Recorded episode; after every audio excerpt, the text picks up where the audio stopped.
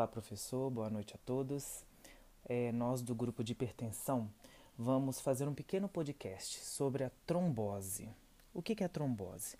Ela caracteriza-se pela formação de trombos dentro das veias superficiais com suboclusão ou oclusão total da luz do vaso, é, com reação inflamatória no seu trajeto, sendo mais comum nos membros inferiores. Afeta aproximadamente de 3 a 11% da população em geral. Pode estar associadas a síndromes imunológicas ou a doenças inflamatórias como é, a trombofilia é, pode também ser causada por traumas ou injeção de substâncias irritantes, ou ainda ser uma complicação de varizes do, dos membros inferiores.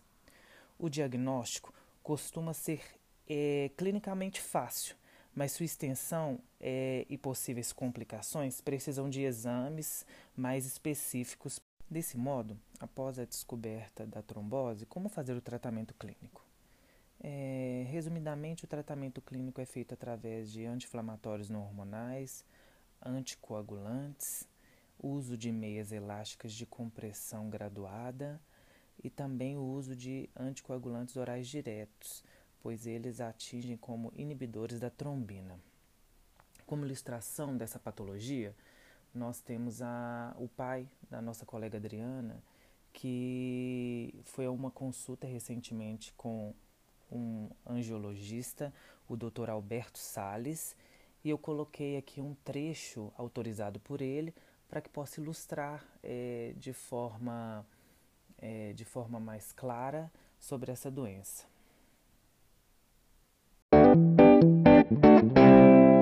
Assim, os sintomas que o senhor tem que ficar atento: dor de início súbito, né, acompanhado de inchaço desproporcional ao que o senhor está tendo um pouco de inchaço ao longo do dia, né? chegar ao fim do dia e estar com a perna um pouco inchada, geralmente as duas pernas inchadas, até certo ponto é normal, principalmente para pessoa que tem varizes.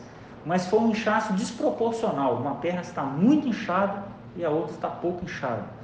Acompanhado de dor, de, de, de início súbito, né? De repente começou uma dor que o senhor não sentia antes, que nunca sentiu, né? Panturrilha ficar dura, alteração de, de, de, de, temperatura ou de cor da perna, aí eu só tenho que voltar aqui para o pronto-socorro, que aí a gente tem que repetir o exame aí com mais urgência, tá certo? Só isso. E aí, consequentemente, é, a gente tem esse desenvolvimento desses sintomas que o senhor apresentou na internação. É, o diagnóstico disso é feito com o exame de imagem, que é o duplex scan. O dedímero ele é um exame bastante importante para a gente excluir o diagnóstico de trombose. O que, que é isso? Ele tem um alto valor preditivo negativo. Quando ele dá negativo, a gente pode afirmar com bastante certeza que a pessoa não tem trombose. Negativo certo? seria abaixo de 600. Abaixo de 600, abaixo do valor de referência é. do laboratório. Cada laboratório tem, tem um padrão de referência, né? Mas quando ele dá negativo, mesmo sem fazer o exame de imagem, eu posso afirmar, falo assim, olha, senhor, senhor Eduardo, o senhor não tem trombose. Mas quando ele dá positivo, ele é muito pouco específico. Ele pode se alterar em inúmeras condições, né? E não só na trombose. Então, quando ele dá positivo, ele, a gente perde um pouco de parâmetro, assim, de, e aí o exame de imagem ele é fundamental. Uhum. Então, ele fez o exame de imagem e viu que tinha uma, uma trombose numa veia muscular da panturrilha, né? que é uma veia pequena da perna, certo? E aí vem agora a segunda parte, né? que é com relação ao tratamento. Por que, que a gente trata a trombose e quais são os riscos associados à trombose? Então, primeiro, a gente trata com o anticoagulante para impedir que esse coágulo ele continue aumentando, coagulando outras veias progressivamente maiores. Então é isso, pessoal.